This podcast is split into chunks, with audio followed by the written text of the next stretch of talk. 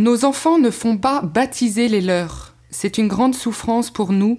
Que pouvons-nous faire? Le père Arnaud Adrien, supérieur du séminaire du diocèse de Fréjus-Toulon, vous répond Je comprends votre désir et votre souffrance.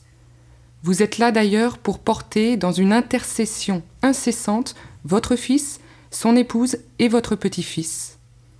Votre mission première est là, car rien ne résiste à une prière incessante.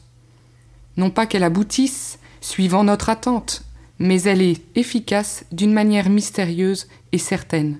Rappelez-vous Sainte Monique. Ensuite, vous n'avez pas à vous interdire une parole qui essaie de convaincre. Mais que doit-elle viser? Le baptême de l'enfant ou la conversion des parents? La vie de l'Église montre que la vie sacramentelle a besoin d'un terreau qui permette son épanouissement. Un baptême sans communauté chrétienne, sans catéchèse, est une perle donnée à des pourceaux. Il va donc falloir porter le fer dans le cœur des parents, se servir de la venue d'un petit homme pour les mettre en face de leurs actes.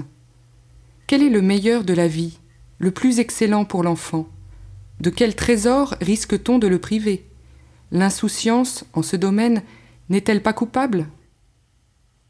S'il refuse d'ouvrir une porte au Seigneur, vous pouvez penser qu'il serait bon qu'il laisse baptiser l'enfant alors que même ne soutiendront pas ce petit commencement. Vous seriez tenté de dire Il faut qu'il soit baptisé, et ensuite c'est l'affaire du bon Dieu. L'Église, dans sa tradition, n'a jamais agi ainsi. Elle confie l'enfant à une communauté deux fois. Voilà le vrai combat à mener. Je vous condamne à l'impuissance?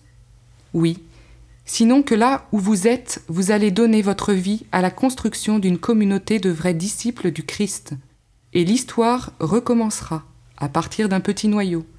Le monde verra la nouveauté du christianisme et sa vérité désirable.